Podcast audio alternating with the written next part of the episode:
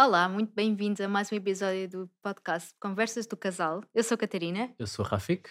e nós somos o Rico Casal, um casal a caminho da liberdade financeira. Hoje estamos com um convidado novo, o Pedro Santos, mais conhecido por ser riquinho, um educador financeiro, como nós, eh, que tem mais de 1500 alunos eh, e um amigo. Bem-vindo, Pedro.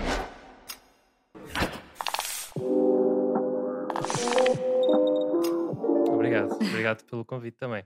Vocês sabem que eu gosto muito do vosso trabalho, também gosto muito de vocês enquanto pessoas, por isso, prazer estar aqui.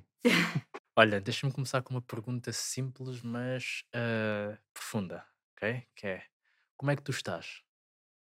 É uma boa pergunta. Normalmente a malta responde sempre assim meio despachado. Tu é? agora vieste a alta definição, não sei se percebeste. É, exato. Mas olha, estou bem, estou, sinceramente estou bem, estou mesmo muito bem. Ah, pronto, também já é público que só me dedico ao ser riquinho agora, ah, portanto, algo que eu gosto de fazer mais do que, do que tudo. É é mesmo um propósito de vida que, que eu e que vocês certamente também, a certa altura da vossa vida, também encontraram, não é? Não foi, não foi uma coisa que logo aos 5 anos vocês decidiram eu quero ser educador financeiro, foi uma coisa que deve ter sido ali um clique, alguns. E, portanto, desde dezembro que, que só me foco nisso, ah, pronto, e está-me a dar um prazer gigante, gigante mesmo. Boa. Eu fiz a pergunta mesmo por causa disso, porque ahm, tu, tu, tu partilhaste e já não é a primeira vez que estás aqui, não é primeira vez estás aqui no nosso podcast, Uhum. é a segunda. A terceira, como os sócios dizem, vais começar a pagar boleto. É, exato. Mas é a primeira aqui neste estúdio. É, Ah, então é ok, isso. É uma por estúdio. Mas ah, eu sei que foi, foi assim uma, uma fase atribulada e todo este processo da decisão também.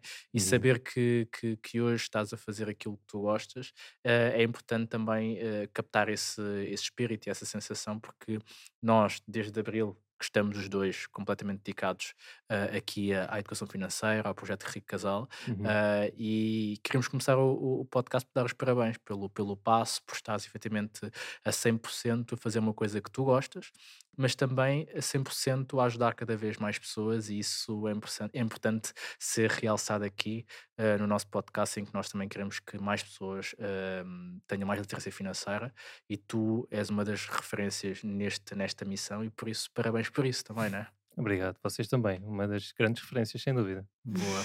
Olhem, hoje vamos falar do quê? Vamos falar de como criar uma carteira de investimentos em 2024. Vamos falar aqui de várias coisas e esperamos que este podcast seja uma espécie de uma mini aula sobre Uhum. mercados financeiros e sobre o que as pessoas devem ter em consideração quando estão a pensar ah, em criar uma carteira de investimentos, em começar a investir.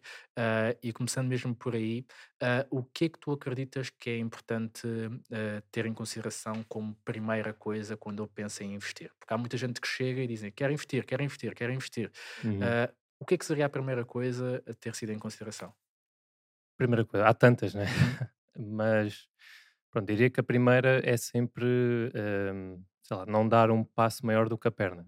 Hum, as pessoas têm muita tendência a querer eh, investir logo em ações, aquela ação que o amigo falou, que viram na- na- nas notícias ou que viram na, na internet e começar logo por aí, não percebem nada daquilo, ao primeiro tombo, saltam fora e nunca mais investem. Uhum. E hum, eu acho importante começar por eh, realmente adquirir conhecimentos. Conhecimentos, conhecimentos, ler eh, livros, blogs, cursos, as nossas páginas, por Uhum. exemplo, e ir atrás ganhar mais conhecimentos para, para solidificar também aquilo que vai fazer depois no, no mercado financeiro. Portanto, começar por aí.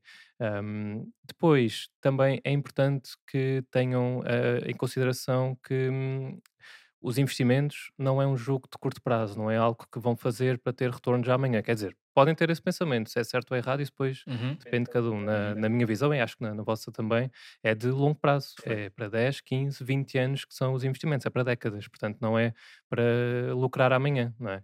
Portanto, ter essa noção de eh, que é preciso consistência, é preciso disciplina, preciso ter também mentalidade, de certa forma, eh, blindada, ter as emoções eh, controladas para conseguir também aguentar as volatilidades, as oscilações, o, o vermelho que vai havendo muitas Uhum. vezes não é? no, no, no portfólio de cada um, porque hum, é isso que, que o mercado é. O mercado, eh, especialmente a Bolsa de Valores, não é?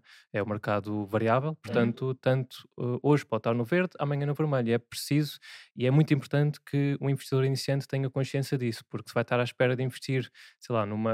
Agora se fala-se muito da- das sete magníficas, não é? Da, da Apple, sei lá, cu- cu- ajudem. É Apple, Apple, Tesla. Amazon, Tesla, eh, Amazon, Alphabet, Alphabet, eh, eh, Microsoft, Microsoft, Nvidia, E, a sétima. E a meta. E a meta, Sim. e a meta, sim, Exato. sim. São estas que representam 30%, acho eu, do Do SP500 SP500, sim. neste momento. Uma Sim. coisa absurda. Uhum. Um, e as pessoas têm muita tendência a começar por aí, pelas tecnológicas, também estão muito ligadas à inteligência artificial agora, ah, e depois uh, ao primeiro tombo caem. E, Uhum. e os tombos dessas empresas tecnológicas geralmente são maiores do que a média, porque têm volatilidades também maiores do que a média. Portanto, começar sempre com os pés bem assentes na, na terra, não querer dar logo um passo maior do que as pernas, senão ah, saltam logo no mercado e é importante a consistência. Sim, Boa. disseste aí uma coisa interessante que é, e eu noto isso muito eh, no, no nosso meio ehm, pessoal, que é, eh, nós temos vários amigos, familiares que têm essa, já percebem eh, a importância que é investir, ou seja, Uhum. já não, já se quebrou, eu acho que já se está a quebrar cada vez mais esse mito de investir é, é perigoso, etc. Pronto, e que é só para os ricos. Acho que cada vez mais as pessoas já percebem que de facto é importante investir. Mas depois eh, chega aquele ponto em que muita gente diz: Ah, eu não tenho tempo para ou para investir ou para perceber mais sobre investimentos, não tenho paciência, não percebo, não quero saber. Eu prefiro dar-vos o dinheiro e vocês fazem. Exato. não sei se tens muito isso, Sim, também, mas nós temos vezes. muito. Ah, eu Uhum. dou-te e tu fazes. Exato. E nós temos, eh, às vezes temos muito trabalho a tentar combater essa questão de pá, é mesmo importante as pessoas saberem o que, é que, o que é que estão a fazer com o dinheiro, é mesmo importante não delegarem essa, essa questão nos outros, porque Uhum. não, primeiro, eh, é como tu dizes, depois eh, calha estar eh, a ver eh, volatilidades para baixo, como, como estavas a falar, calha estar no vermelho, e as pessoas calha por acaso naquele dia irem ver e ficam tipo, Sim, caem em cima de nós, não é? Uhum. Sim, sim. Uh, e depois, hum, se por acaso uh, seguem, imagina, estão a seguir uma dica de alguém uh, e de repente por- uh, precisam de alterar a sua estratégia porque de repente a sua vida mudou, aquela dica já não serve, já têm Uhum. que ir à procura de outra coisa e elas não têm o conhecimento suficiente para conseguirem adaptar a sua estratégia.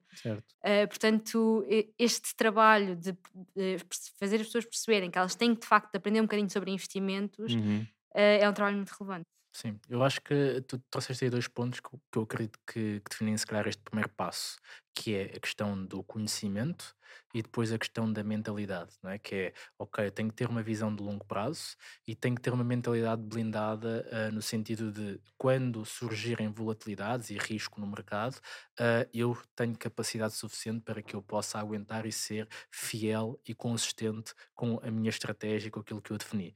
Então, pensando na lógica do, do, do conhecimento, já vamos lá, ah, mas na lógica da mentalidade, ahm, como é que nós trabalhamos sempre a nossa mentalidade para podermos ah, ser investidores consistentes para o longo prazo ah, e não saltar fora do barco à primeira, à primeira, ao primeiro abanão? Uhum. Isso- respondendo um, e olhando para, para aquilo que foi a minha experiência Uhum. também, que nós também começámos e fomos iniciantes a certa Exatamente. altura do- do- dos nossos investimentos. Um, eu comecei eh, por ter muito medo ao início. Já estudei bastante para, para dar o primeiro passo, se calhar até estudei demais Uhum. e adiei ali algum, algum tempo, demasiado o, o início, mas um, quan- quando, eu comecei, eh, eu acho que passava 10 em 10 minutos eu estava a abrir a corretora para ver como é que estava o meu portfólio. E era uma coisa eh, estressante, muito Uhum. estressante. Havia, por vezes eu estava já para, para me deitar, estava na cama, a fazer o scroll ao, ao Instagram, de repente lembrava, deixa lá ver como é que está o- a, a- a bolsa. Ia lá, via, pronto, isto está fechado. Não aconteceu muito. Mas era só aquele, aquele stress, aquele nervoso miudinho de ir lá para, para, para ver se estava lá o dinheiro e, e como é que ele estava. Ah, e era, era muito estressante. E hum, eu, eu fui, fui-me despegando disso por, hum, foi muito pela experiência. Ah, eu acho que não há uma fórmula mágica para nós, ah, ao início, começarmos logo a blindar a nossa mentalidade. É muito por, por experiência. Ah, acho que sim, é importante o conhecimento, como é óbvio, é importante ler livros como ah, O Pensa e Rico, O Secretamente Milenário, o Pai, Pai Rico, Pai Pobre, todos esses, para ir tendo consciência de, do, do- da, da volatilidade e do, do quão importante as nossas emoções estarem preparadas para isso. Ah, mas a experiência é, é a melhor amiga, é o melhor aliado que tu podes, tu podes ter nisso. Eu, eu quando comecei, ah, também passado algum, algum, alguns meses, veio a crise do, do Covid Uhum. em, em 2020 um, e, portanto, ainda não estava 100% preparado para essa crise, ou seja, eu já tinha aprendido, já tinha lido que as crises são de facto os melhores momentos para, para se investir, não é? Onde se Uhum. faz os melhores Uhum. negócios. Um, e, mas quando a crise começou uh, e a bolsa começou aos poucos a derreter, a derreter, a derreter, não é? Assustou, Ali né? assustou. Aos primeiros 10% eu já estava assim, "Ih, pá, agora? Então, isto não para de cair. Depois não sabíamos o que era o Covid, não é? Nunca sim, tínhamos era uma passado incógnita. Exatamente, não sabíamos o que é que vinha aí e hum, comecei ali a ter, ter muito medo. Mas ali a certo ponto, quando, sei lá, ah, Estabilizou. estabilizou exatamente e comecei também a, pôr, pôr- a analisar melhor o que é que estava a acontecer, hum, vi, epá, eu já, já li sobre isto. Estes momentos passam ah, e acontecem vezes sem contas. Não uma crise pandémica, mas uma crise Uhum. uma, uma crise no- normal, Financeira, exato, sim. financeira ou o que for. Um, e estes, estes períodos passam, e, e- e é isso mesmo, eles passam, ou seja, são, são cíclicos. E eu sei que epá, isto mais tarde ou mais cedo vai haver uma vacina, vai haver ah, um medicamento, algo que, que combata isto, e portanto daqui a vá, 3, 4, 5 anos ah, há de voltar tudo, tudo ao normal. E portanto foi nesse ponto que foi ali mais ou menos à queda de 10, 15% que eu decidi, pá, não, eu aprendi sobre isto, eu li sobre isto, é hora de investir ainda mais, mais dinheiro do que eu normalmente eh, fazia e eh, realmente aproveitei boas oportunidades. Mas foi muito com a experiência e com também racionalizar, sentar-me, acalmar-me um pouco e, e- e tentar perceber melhor aquilo que estava a acontecer. Sabes que nessa altura da, da, da pandemia, eh, eu já tinha começado a ler bastante e já estava convicto que queria investir. Mas na altura nós trabalhávamos num sítio que não nos permitia investir sem ter autorização do, do, do empregador. E, e eu lembro perfeitamente ver ali o, o 20 e tal de março o mercado, o mercado a cair. Uhum. E eu, tipo, olhar para aquilo e pensar, eu tenho que começar a investir. Lembro-me de ver o, o S&P 500 a 4.200 pontos Uhum, uhum. e a ir até 2.200 pontos e eu pensar, caramba, 50% de desconto e eu quero começar a investir e Exato. não posso, e não tínhamos a, não tínhamos a autorização. Ah, então é, é interessante perceber isso e viver uma crise para poder perceber também o que é que é uma crise. Um, até porque um dos livros que, que, que eu na altura tinha lido e que aconselho toda a gente a ler, e é de um autor que não tem nada a ver com a parte financeira, que é o Tony Robbins, Uhum. uh, mas que tem a ver com mentalidade, e o Uhum. livro uh, Inabalável. Uh, pá, é incrível para poder trazer essa clareza em relação àquilo que são os investimentos e como é que funcionam os mercados financeiros. Então ele tem lá um conjunto de dados históricos e, estatísticas uh, que dizem, por exemplo, que em média de 5 em 5 anos existe uma, uma, uma, uma correção no mercado, ou seja, uma, uma, uma, uma descida superior a 10%, Uhum. e que de 10 em 10 anos existe uma, uma recessão, ou seja, um, um momento em que efetivamente o mercado cai mais de 20%. Então era normal e expectável que aquilo, que aquilo acontecesse. E Uhum. tendo em conta que quando nós estamos a olhar para o mercado financeiro e estamos a investir essencialmente em ações, estamos a investir em empresas e aquilo que é o motor da economia são as empresas. Então as empresas são, são o veículo que tem mais capacidade de adaptação ao contexto do que qualquer outro tipo de ativo. Exato. Então, por exemplo, uma empresa que de repente vem a pandemia, ok, leva a pancada, mas depois ajusta os preços, ajusta a Exatamente. logística, ajusta, ajusta-se para que possa sobreviver. Uhum. Algumas ficam pelo caminho, mas há outras que eh, conseguem levar aquela pancada, mas depois resistir. Então, entender isto e trazer essa informação, esse conhecimento e trazer tranquilidade ao investidor, principalmente o investidor in- iniciante que tem esses receios todos e que talvez com esta informação, com este conhecimento, consegue trazer mais, mais calma no momento, nos momentos de crise, nos momentos em que efetivamente o mercado começa a derreter, como tu trouxeste aí. E pegando nessa, nessa visão de, ok, a mentalidade é importante, agora vamos pensar naquilo que é a parte do conhecimento, não é? Ah, e o conhecimento para ti foi importante trazer, trouxeste a questão dos livros, não é? Ah, que livros é que tu acreditas que foram importantes naquilo que era a tua jornada para te tornares investidor? Livros importantes. Ora, primeiro, Pai Rico, Pai Pobre, né? Até estava a olhar para um quadro que está ali atrás e está, está ali ele. Pai Rico, Pai Pobre foi o primeiro e foi o que mais impacto teve, porque eh, olhando agora, as coisas estão lá, fazem sentido e são até, parecem básicas, só que para quem não tinha, para quem não, nunca tinha ouvido falar sobre aquilo, era tudo eh, coisas novas que estava ali a ler e coisas com muito sentido e muita utilidade prática depois na minha vida. Foi de facto muito, muito importante.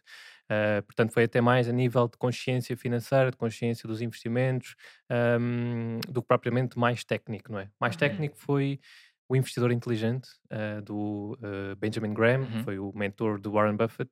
É um livro extraordinário, é maçudo, tem Uhum. uh, algumas páginas ainda, é muito, muito, muito maçudo, mas é, é muito bom. Para, para quem já tem, já, já, já está há algum tempo no- nos investimentos, é bom que pegue nesse livro, que o leia, porque é de facto também muito transformador e hum, traz muitas lições valiosas do investimento a longo prazo, não é? De, de valuation, Uhum. eh, como eh, é tanto o autor aplica, como Warren Buffett também aplica nos seus investimentos e que, de certa forma, também aplico eh, no- nos meus. Portanto, esses dois foram claramente os melhores. Depois, mais ainda a nível de mentalidade, o Pensa Fique Rico também foi, foi extraordinário, mesmo, mesmo muito bom. Ahm, penso que esses três foram os principais. Depois, também, se calhar, mais de mentalidade, ah, Os Segredos da Mente Milionária, claro. Boa. Esse também, incrível. Esse Boa. livro, incrível. Boa. E entrando aqui na parte mais de, de mercados financeiros e precisamente numa questão que, que a maior parte das pessoas tem, que é, ok, eh, risco, não é? Ou seja, como é que eu faço a gestão do, do risco? Existe Uhum. risco, não existe risco? Nós vamos dizer que o risco é inerente à vida, não é? Ou seja, tipo, qualquer coisa tem risco, não existe nada com risco zero. Exato. Aquilo que nós temos que aprender a fazer é gerir risco. E aí nós entramos naquilo que nós acreditamos que são as duas formas essenciais de gerir risco, a diversificação e a escolha de ativos desrelacionados. Ah, como é que, primeiro, o que é que é diversificação? E depois, como é que se aplica, ah, como é que tu aplicas a diversificação naquilo que é a construção da tua carteira de investimentos? Então, eu, hum, pronto, nesses livros que li, eh, falavam sempre de diversificação, não é? E, faz, e agora olhando para trás faz, faz todo o sentido.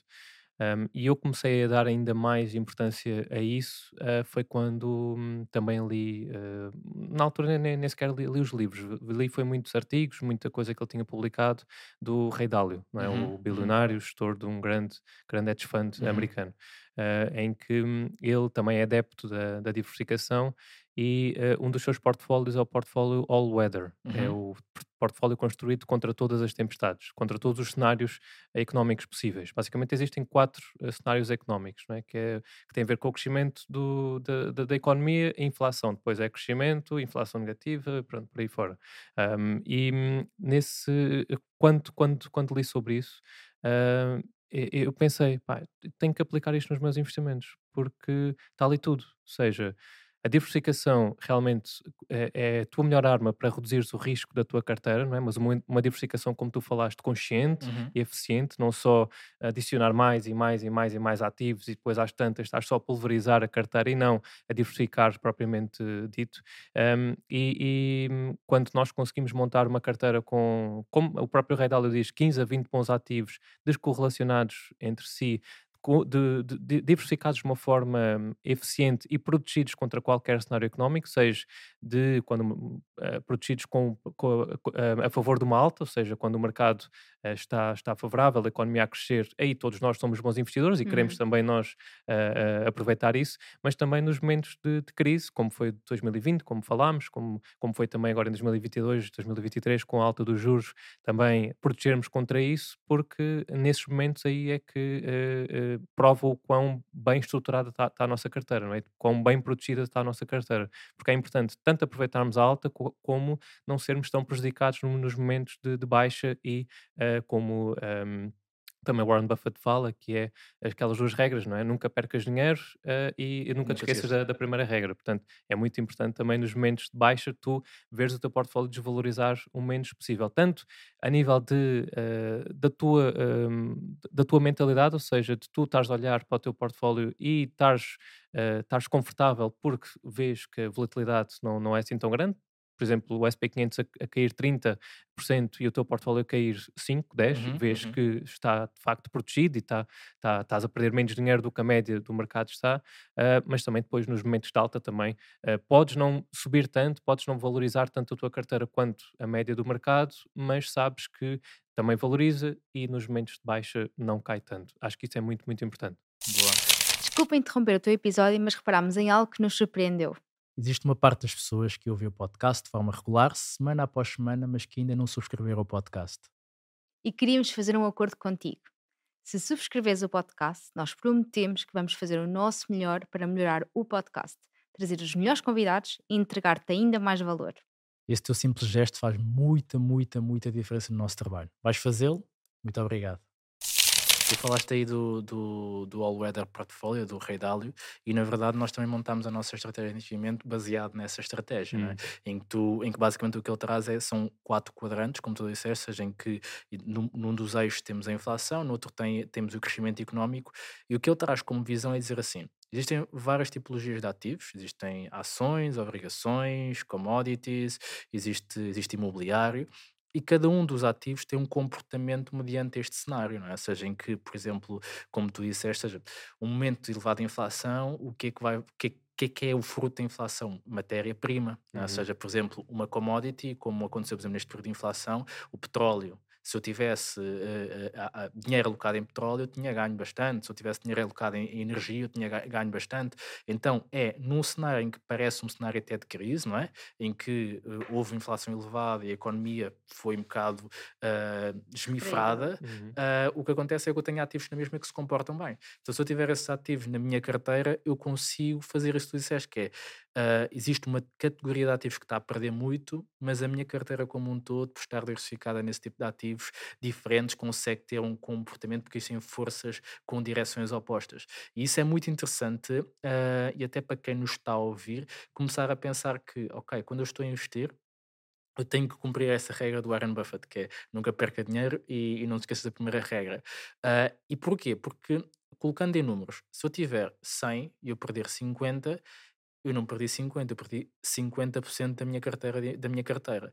Para eu voltar aos 100 que eu tinha antes, eu tenho que recuperar 50, eu tenho que recuperar 100%. exato. Então o esforço para voltar ao ponto inicial anterior ah, requer muito maior esforço, é, é muito maior. Então o objetivo é sempre nunca perder tanto porque, para que eu depois consiga, no longo prazo, ter uma média que seja ah, ajustada. E, e falando aqui até da- do ponto de vista de, de diversificação, às vezes as pessoas pensam só diversificação dentro, por exemplo, se- o S&P 500 é diversificado porque tem 500 maiores empresas dos Estados Unidos. Mas até antes disso, o passo anterior do, do que o traz aqui é, eu tenho de diversificar primeiro em tipologias de ativos ações, obrigações, commodities, imobiliário, ouro, ah, Uhum, para que eu possa cumprir ou garantir que em qualquer circunstância temporal, inverno, outono, primavera, verão, eu consiga que a minha carteira se comporte numa média superior àquilo que seria ah, o, o benchmark de mercado, ou a referência de mercado. Tipologias de ativos. Que tipologias de ativos é que tu tens na tua carteira de investimentos? uhum. Só antes de responder à Uhum. pergunta, e tu aí ah, referenciaste a nossa carteira superar o, o benchmark. Eu acho que nem tem de ser necessariamente assim, e pode ser um pouco polémico, mas ahm, fala-se muito de investir só no ETF do SP500 ou só no ETF de mundial, com ações de, de todo o mundo, ah, e muitas pessoas, ah, ah, sobretudo os millennials, não é, adoptam esse tipo de, de- de estratégia. Ahm, só que o, o- o que é que acontece? É, é uma, primeiro é uma, uma, uma estratégia completamente focada em ações, não é? como, Uhum. como estávamos a falar. Só ações dos Estados Unidos ou só ações de todo o mundo, que é o que se, co- como, como se costuma fazer. Só que o mais importante no tu fazeres no- nos investimentos, voltando ao início, é seres consistente. E Uhum. tu, ah, tendo a tua, a tua alocação inteira a ações, tens uma volatilidade que por vezes podes não estar ah, disposto a passar por isso. Uhum. Portanto, é mais importante o tempo que passas ah, no, no mercado investido do que outra coisa. Portanto, é bom montares, lá está como vamos falar agora, mas uma carteira bem diversificada com ativos, não só ações, mas também ativos que te protejam desses momentos de crise, porque eles vão haver, ah, do que propriamente teres retornos num, num ano de 100% ou 200%, depois no outro cai 30%, cai 40% e tu desistes, vendes antes que caia mais, não é? No- Uhum, no- uhum. na, na tua interpretação. Por isso é importante. Po- Podes até eh, nem, nem eh, chegar à média que, tu- que o SP500 tem todos os anos, mas sim uma média que tu te sintas confortável investindo daquela forma e que na- nas crises tu não és assim tão afetado mentalmente. Acho que isso Perfeito. também é, é muito importante, que as pessoas também devem ter consciência disso. Um, depois, em relação à, à minha carteira, como é que ela está estruturada? Portanto, está também um pouco à- de, de acordo com a lógica do, do All Weather, um, em que no caso tem algumas adaptações, que é, portanto, 40% ações, 35% uh, rates. Não sei se as pessoas conhecem o que é que são rates, mas só aqui dando uma, uma breve explicação. São empresas que se dedicam ao investimento imobiliário, portanto, é uma exposição uh, totalmente focada em imobiliário, portanto 35% nisso, depois 20% em caixa, caixa, obrigações e ouro, e 5% em criptoativos, no caso Bitcoin e, e Ethereum. Agora anda uh, a, a, aumentar um pouco essa exposição por causa do, do halving, okay. uh, mas também não vai passar dos 10%. Então é o que me sinto também confortável. Mas, portanto, está estruturado dessa forma. E é como, como eu costumo dizer, como funciona de acordo com, tipo uma equipa de futebol, não é? Uhum. Em que estão lá os meus atacantes, que são as ações, que são aqueles que, de facto, vão dar os melhores retornos, não é? São os, os ativos com mais que, que, são empresas, portanto uh, podem dar-me uh, rentabilidades maiores do que, do que a média.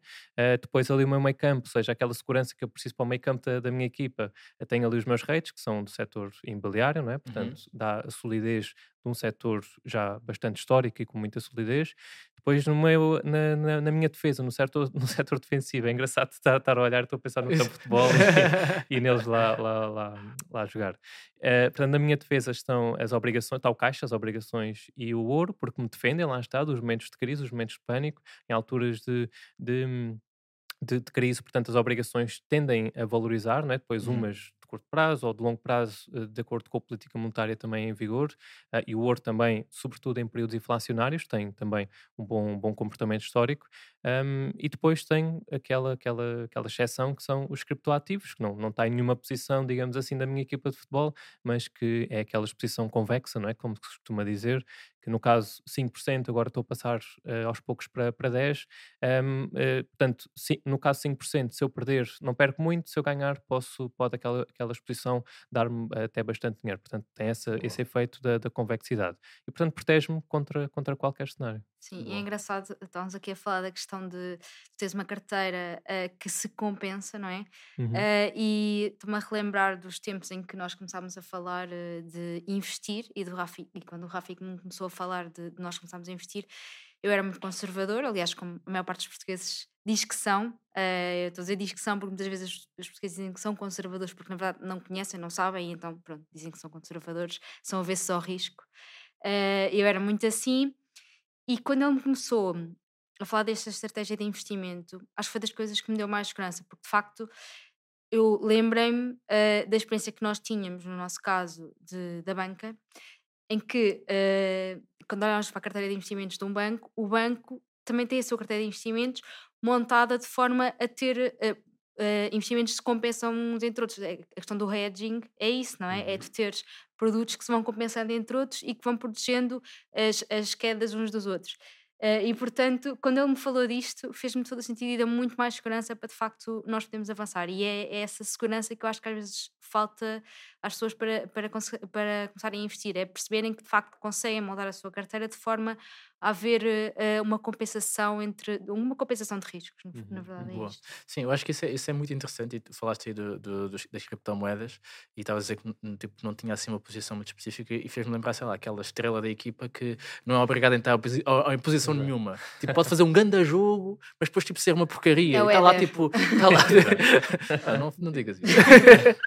mas é aquela pessoa tipo que está ali no meio do campo, tá, vai, depois marcar um grande gol no último minuto, uhum. mas depois pode ser tipo só uma porcaria. E, pá, mas então aí temos que reduzir o risco, então pá, 5%, 10%. Sim, sim, tipo o Mantorras, não é? Sim, exatamente. Estava para marcar gol e o jogo todo estava no banco. Exatamente, está é. ali, não sei o quê, entra, resolve, depois entra às vezes tipo é uma porcaria.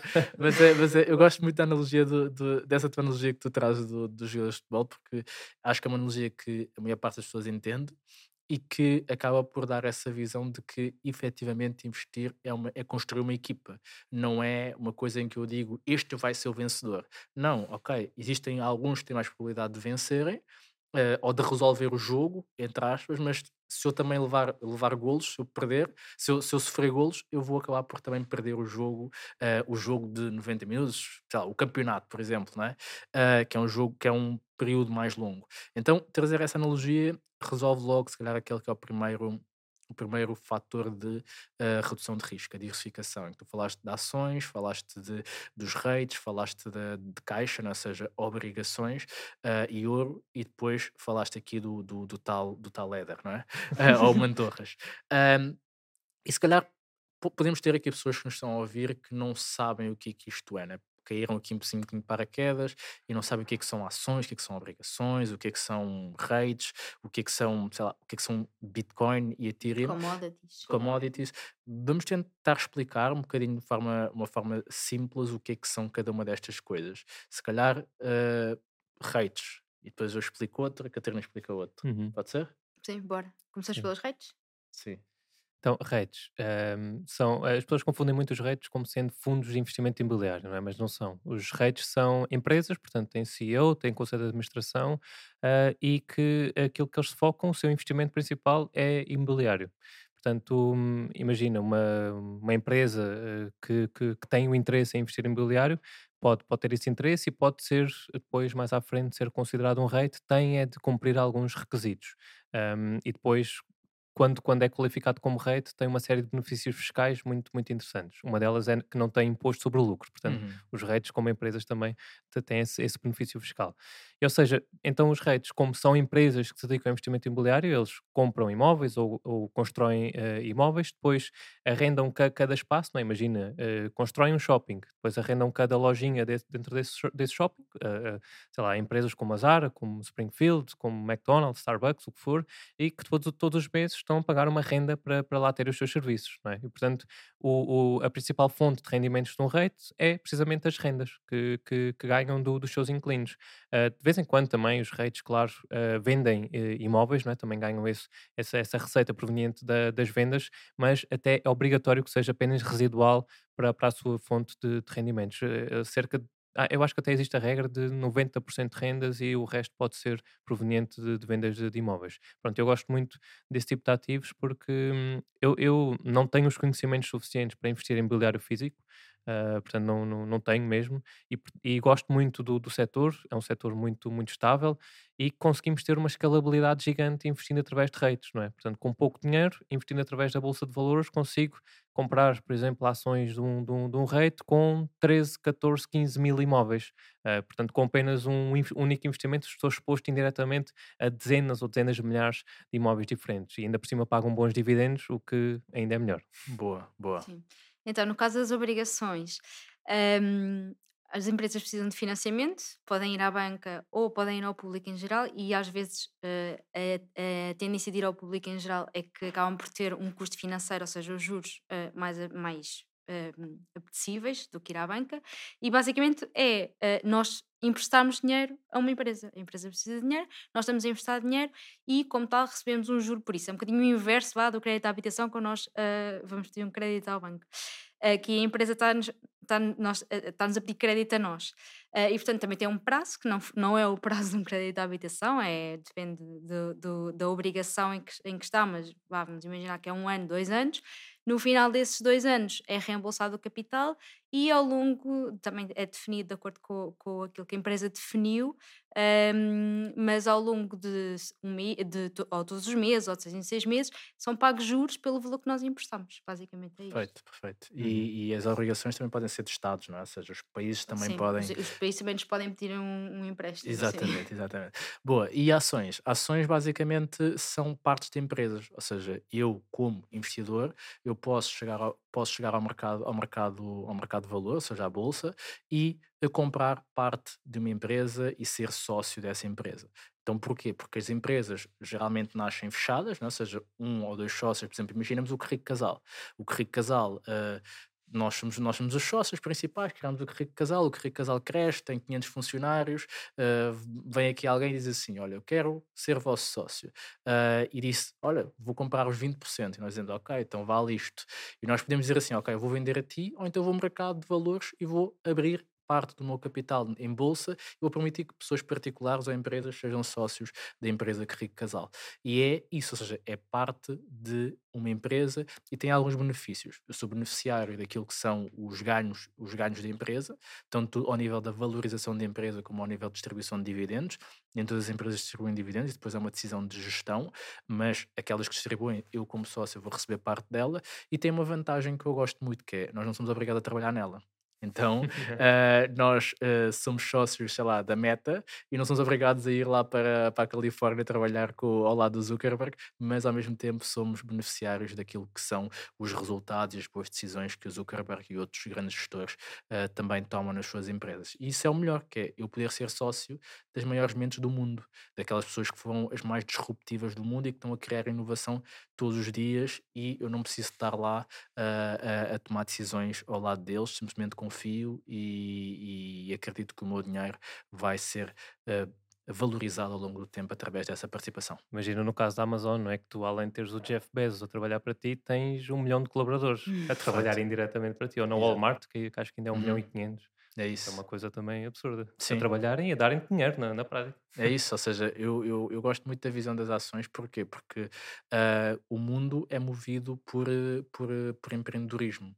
Então, se nós estamos aqui neste momento a fazer este podcast e a, e a fornecer conhecimento, é porque alguém numa empresa decidiu fazer os microfones, Sim. alguém numa empresa decidiu fazer esta mesa, alguém, alguém na, no YouTube decidiu criar o YouTube para que nós possamos estar aqui a, a transmitir este conhecimento, ou no Spotify. Então, são as empresas que movem o mundo e o poder ser sócio das pessoas pessoas que criaram isto, quando eu nunca criaria isto, uh, eu acho que é incrível. E por isso o investimento em ações acaba por ser aquilo que tu disseste que são as pontas de lança né? Uhum. Uh, na equipa e que acredito que são, são muito relevantes. Uhum. Depois falámos aqui do ouro, eu acho que o ouro também era importante trazer aqui a visão, porque há muita gente que diz: Ah, uh, mas o ouro não faz sentido, uh, porque investir em ouro? O que é que tu achas disso?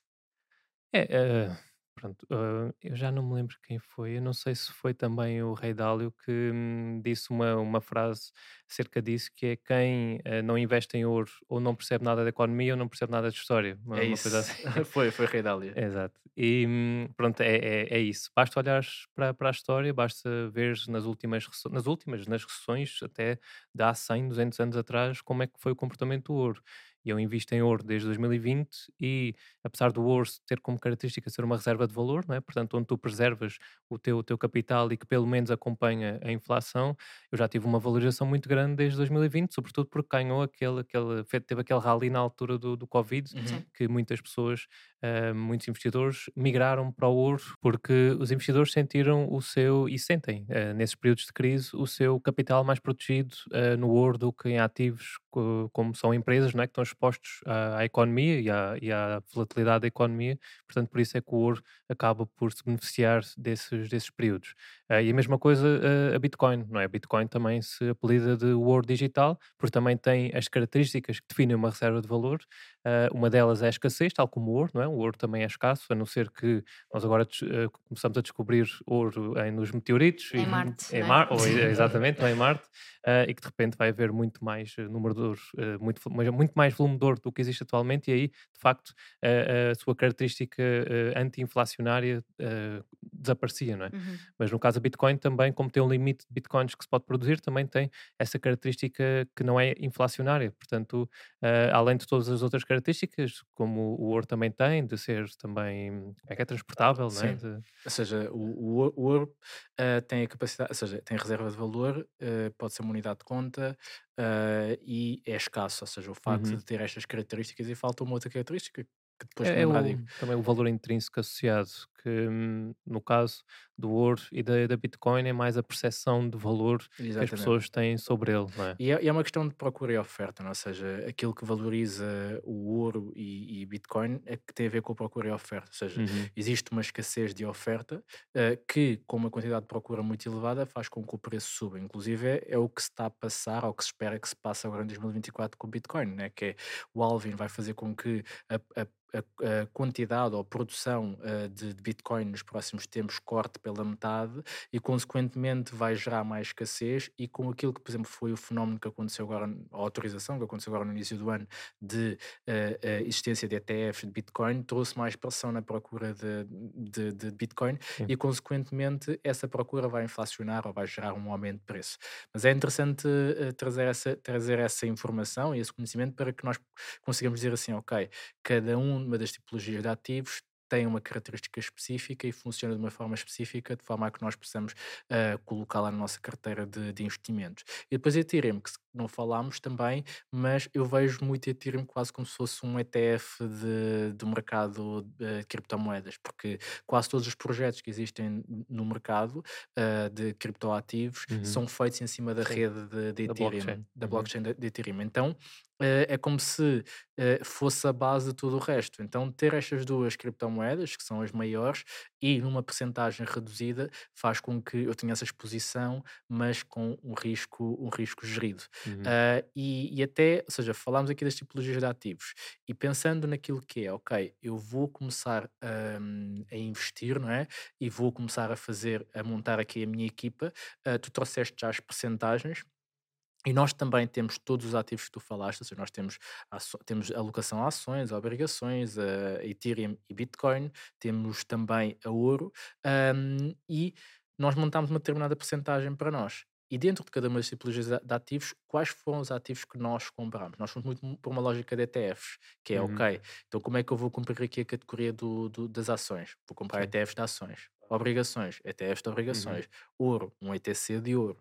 Uh, só Bitcoin e Ethereum, é que não havia ETF na altura, uh, então fomos diretamente uh, a Sim, sim, Bitcoin sim. uh, e, Ethereum. Como é que tu fazes essa parte? É, e, e eu acho que até isso é o que faz sentido, como vocês investem, é o que faz sentido para a maior parte das pessoas, porque hum, as pessoas, eh, a sociedade como está, as pessoas não têm tempo, não é? Uhum. E investindo, fazendo stock picking, não é? Investindo de forma individual, escolhendo eh, ação a ação, rate a rate, obrigação a obrigação, acaba por eh, nos eh, levar mais tempo, não é? Tempo tanto para escolher como depois para acompanhar. Também é preciso fazer o acompanhamento quando investimos de forma individual, para não se tornar, para de repente não estarmos a investir numa, numa Farfetch e não, não sabermos, é? Uhum, uhum. Uh, portanto, é bom que façamos esse acompanhamento dos negócios para ver se eles estão uh, a prosperar, se eles estão a evoluir, se estão a crescer ou, pelo contrário, se estão a ser mal geridos e por isso também a perder valor. Uh, e por isso é que eu também defendo muito que as pessoas devem, no geral, fazer o básico bem feito, investindo através de, de ETFs está mais do que bom. Uh, lá está, não concentrar tudo num só ETF, porque senão podemos estar uh, a diversificar, mas não, diversificar o suficiente para proteger a nossa carteira. Um, e, e no caso, co- como é que eu faço? Eu eu gosto muito de, de- daquela, daquela coisa de, de investir, de, de fazer as análises, fazer as escolhas, de abrir o FinVis, o, o Simple Wall Street e estar ali a ver os fundamentos da empresa e tal. Eu gosto mesmo desse, de fazer esse trabalho e fazer depois o acompanhamento dos negócios, porque sinto que, que, que te tenho uma parte daquela empresa e quero que, que ela prospere e gosto muito de me sentir parte do, do negócio. Por isso é que a maior parte dos meus investimentos são ehm, em ativos individuais, portanto, em ações tenho eh, cerca de 6, 6, 7 ações diferentes, eh, individuais, depois também, também visto através de ETFs. ETF do SP500, claro, um ETF mundial ahm, e um de eh, energias renováveis. Uhum. É um mercado que eu não conheço e que, portanto, em vez de ir ação a ação, prefiro deixar esse trabalho para o ETF que me dá logo, eh, no caso, centenas de ações diferentes e eu não preciso ter conhecimentos nenhums. Uhum. Uh, agora, nas ações que invisto, são ações que hum, são empresas que eu, que eu conheço, são negócios que eu consigo acompanhar, que eu percebo o modelo do negócio, consigo olhar para, para a demonstração de resultados e para, o- e para os earnings, não é? E, Uhum. e ver se o negócio realmente está a crescer ou não. Uh, eu, por exemplo, já investi numa empresa de aviação, na, na Delta Airlines, e investi só mesmo porque pá, vi os indicadores principais, os fundamentos. Fazem sentido, tudo Uhum. muito bem, o price to earnings muito baixo e tal, espetacular mas depois para acompanhar aquilo é um bicho de sete cabeças. O negócio da aviação é muito, muito complexo, não é só as receitas eh, de- e as despesas, é, tem ali muitas variáveis que, que, que fazem mexer muito com o negócio. Eh, E portanto só invisto mesmo na, naquilo que conheço, de facto. Depois os ETFs, de facto, é, é quando gosto do mercado em si, por exemplo, o SP500, gosto ali de uma exposição eh, geral aos Estados Unidos, ao mundo e também a mercados que não conheço tão bem, mas quero estar exposto, como as energias renováveis. Depois, no caso dos rates, só invisto em, em ativos individuais, Uhum. um, porque, porque gosto muito de rates. Vocês já me ouviram falar Uhum. muito de rates, sabem que, sabem que eu gosto muito. Um, depois, nas obrigações, como a Catarina há bocado falou, portanto, podemos investir em obrigações de empresas e de Estados, não é? Uh, de Estados, uh, de- ou seja, de empresas, podemos investir uh, através de- de- das nossas corretoras em qualquer empresa, em obrigações de qualquer empresa do mundo, não é? Conseguimos investir em obrigações da Meta, da, da, Amazon, da, da Tesla, naquilo que for. Agora, obrigações de Estados é que já não é assim tão fácil. Nós conseguimos investir em obrigações do Estado português, certificados da Forro e do Tesouro, mas, por exemplo, se quisermos comprar títulos de dívida americana, já não conseguimos comprar os títulos propriamente ditos, tem que ser através de, de ETFs. E, portanto, nesse caso, também obrigações Invisto através de, de, de ETFs, sim. Uh, depois Bitcoin e Ethereum é individual, não vou estar a pagar taxas a, a fundos a ETFs quando Hum, posso uh, comprar pagar diretamente. diretamente. Acreditas que é crucial criar um mundo mais sustentável? Acreditas que as empresas deveriam ter preocupações de maior sustentabilidade ambiental e social? Acreditas que o teu dinheiro deveria gerar um impacto positivo no mundo? Então tens de conhecer a GoParity, A GoParity é a plataforma portuguesa de investimentos de impacto. Uma plataforma que liga todos aqueles que querem investir em sustentabilidade social e ambiental a empresas que procuram financiamento para projetos que geram impacto positivo. E, para te juntares a este movimento de criação de impacto, a GoParity vai-te oferecer 5 euros para te tornares um investidor ou investidora de impacto. Basta utilizares o código RICCASAL5 ou abrir a tua conta na, na GoParity ou utilizar o link que deixamos aqui em baixo. Bora, resgata os teus 5 euros e começa a gerar impacto. É interessante isso que estavas a dizer de teres. eh, tu não percebes assim tanto, ou nem, nem queres estudar assim tanto sobre o mercado de energias renováveis, mas queres estar exposto a ele porque entendes o seu potencial, não é? Eh, e por isso teres optado pe- pelos ETFs. acho que essa- esse Uhum. pensamento de facto faz todo o sentido, que é, há pessoas que de facto um, até gostam de, de- de estudar sobre ações e sobre determinados mercados e, fa- e fazem esse investimento em ações como tu, mas depois reconhecem que de facto existem outros mercados que têm potencial, entendem o seu potencial, Uhum. mas que não, não, não querem e não, não, não percebem assim tanto dele, então têm esta opção de ir, de ir para ETFs, achei isso muito engraçado. Sim. Olha, ah, vamos aqui a uma pergunta polémica, ok? Ah, que é ah, mercados emergentes e China. O que é que tu achas disso? Vocês gostam de picar, né? Não, eh, mercados emergentes, sim, defendo, claro que pode ser uma, uma boa exposição, por Uhum. serem exatamente emergentes, ainda estão subdesenvolvidos e têm muito potencial de crescimento, Uhum. obviamente que, que pode, pode fazer sentido. Eu, por exemplo, como vocês sabem, minha mulher é natural do Brasil, já Uhum. está cá há muitos anos, mas costumamos ir ao Brasil, ter, ao Brasil ter, ter com a família dela, gosto muito do Brasil e vejo que há muito valor ali, é mal aproveitado, é mal gerido, mas existe muito valor e muito potencial de crescimento, é, é- é absurdo. Um, agora a China, a China, pronto, há quem, há quem goste, de facto, há quem defenda muito a China, mas é um, é um governo comunista que faz, que, que tem a centralização do, do poder, portanto a iniciativa privada praticamente não existe, é totalmente controlada pelo, pelo Estado, é a mesma coisa que não, que não existisse, ah, e eles fazem o que querem, não é? O governo, o Xi Jinping faz aquilo que quiser das empresas. Eu lembro-me da, da história, não sei se foi em 2021 ou 2022, que hum, o, o, o Estado decidiu ah, acabar com as empresas privadas de educação Uhum. Ah, e ficar só com as empresas públicas. Ou seja, imagina nós investimos no, não sei se existe, Wall Street English, Uhum. ah, através da, da Bolsa de Valores, portanto investimos na, na empresa, de repente as nossas ações valem zero, porque o Estado decidiu acabar com, com, com, com essas empresas. É uma coisa ah, absurda, mas pronto, há quem, Sim. quem goste, quem goste de, de Alibaba e tal, e são grandes empresas, só que existe esse handicap que é o Estado. Boa, boa. Não, então, fazer esta pergunta e, e coloquei assim um bocadinho de forma polémica, mas faz todo o sentido, porque é, o que tu estás a dizer é eh, nós, quando estamos a investir, também temos que investir com base nos nossos valores. Uhum. E se eu não acredito, ou seja, se eu acredito que um país tenha um regime ditatorial, tem um regime que eu não concordo do ponto de vista daquilo que é as consequências para as pessoas. Então, consequentemente, eu, para mim não me faz sentido investir.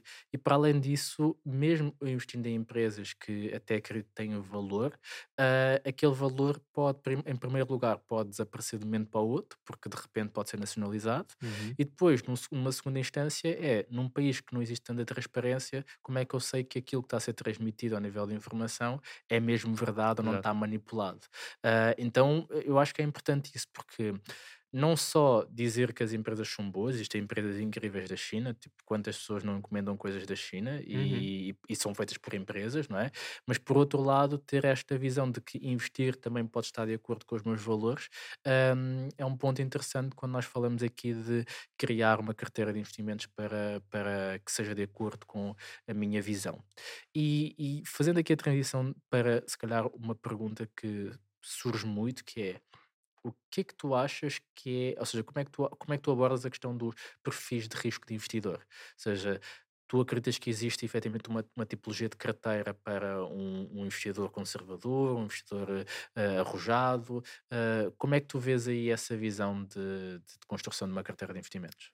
É, hum, pronto, eu, eu também. É, é normal que nós ao início sejamos todos muito conservadores, não é? Eu também comecei só por querer investir em certificados a forro e, a- e no caso a Coca-Cola, porque meu pai trabalhava lá há muitos anos e conhecia bem a empresa. Portanto, para mim também era um investimento seguro, talvez até mais seguro do que os certificados a forro, não conhecia tão bem. Mas é normal ao início sermos muito conservadores. Depois é algo que se vai adaptando conforme o nosso conhecimento, não é? Também, portanto, eu era conservador, hoje já sou, já tenho um perfil muito mais agressivo do que tinha ao início, porque fui estudando, fui experimentando, não é? Através da, experimenta- eh, da experimentação fui adaptando também a minha carteira e fui, eh, agora sou capaz de investir em Bitcoin, por exemplo, que é um investimento muito mais eh, agressivo, não é? Muito mais volátil. Por isso, eu acho que sim, que hum, existem, existem perfis, acho que vão mudando, vão se adaptando, é normal que se vão adaptando com, com o tempo, mas pode existir sim estratégias mais adaptadas a cada perfil do que, do que a outros. Acho que um perfil como o nosso, não é? O, o nosso é talvez o mais moderado. Hum, nós, a nossa estratégia é muito de correr os menos riscos possíveis, mas também queremos ter a nossa carteira com um fator exponencial ao longo do tempo.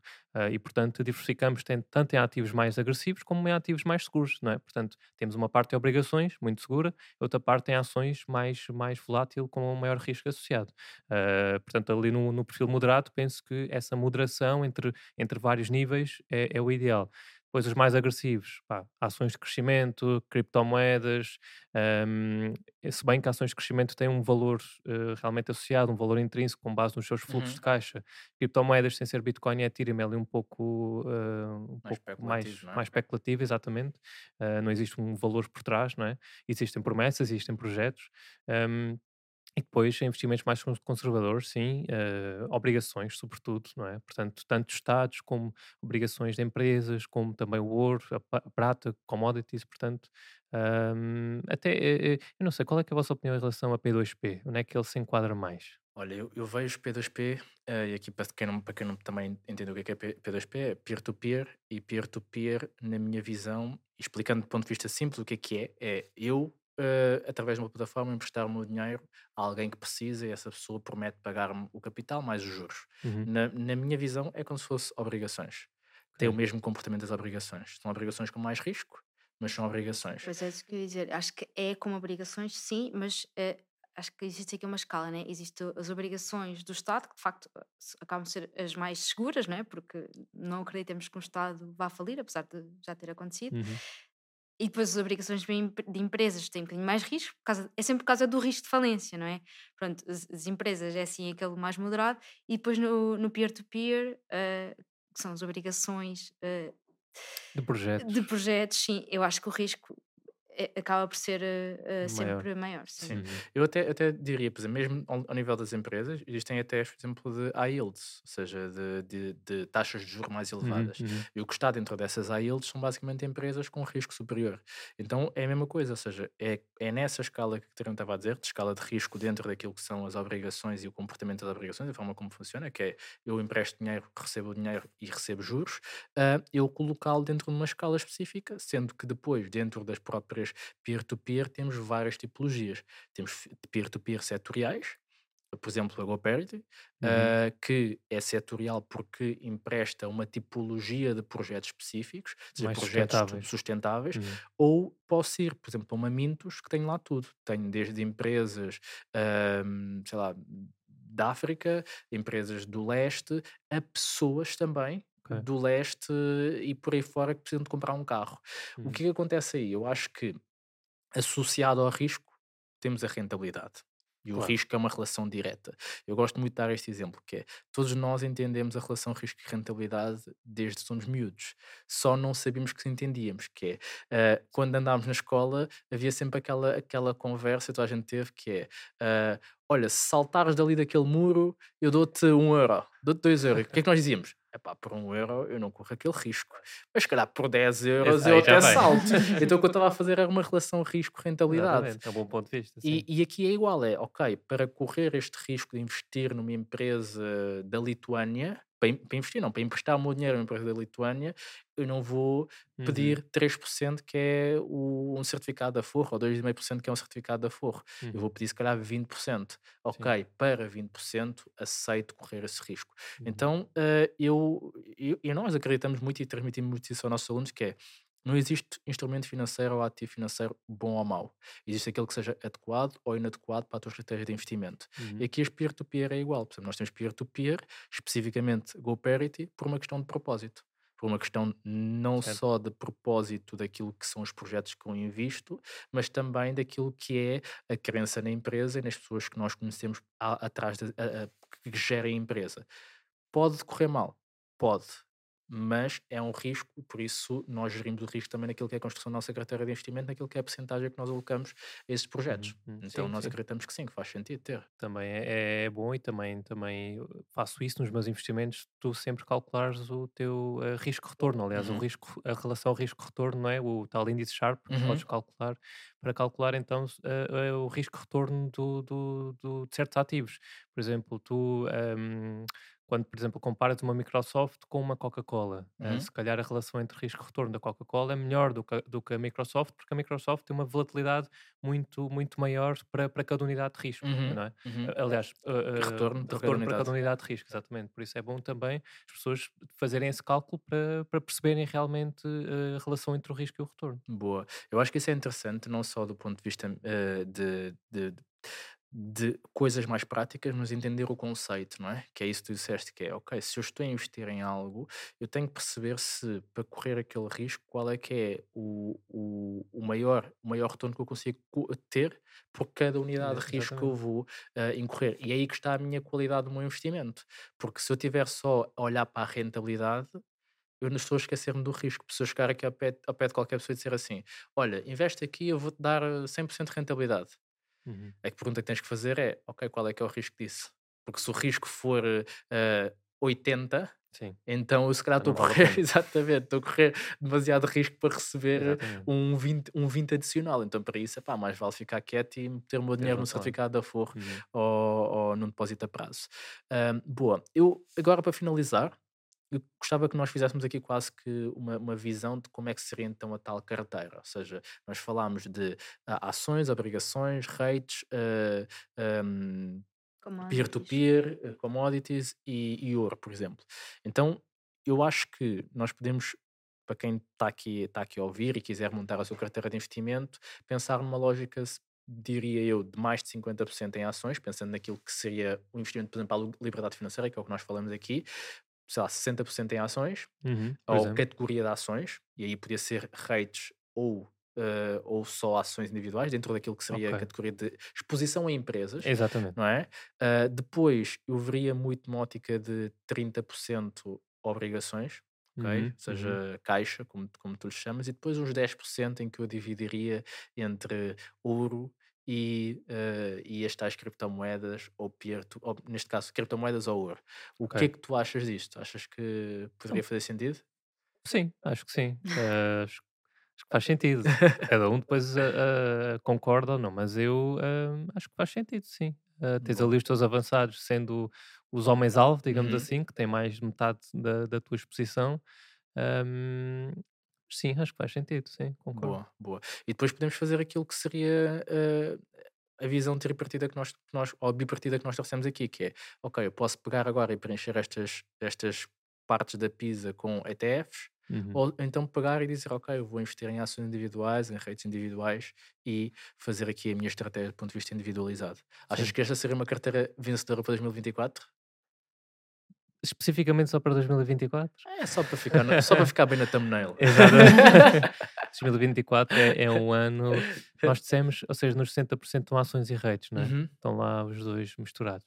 Eu acho que 2024 vai ser um ano muito favorável para os rates, porque hum, os rates variam muito de acordo com a política monetária, de acordo com as taxas de juros, e foram muito prejudicados, até mais do que as ações, ah, no, em 2022 e 2023, por causa da, da alta dos juros.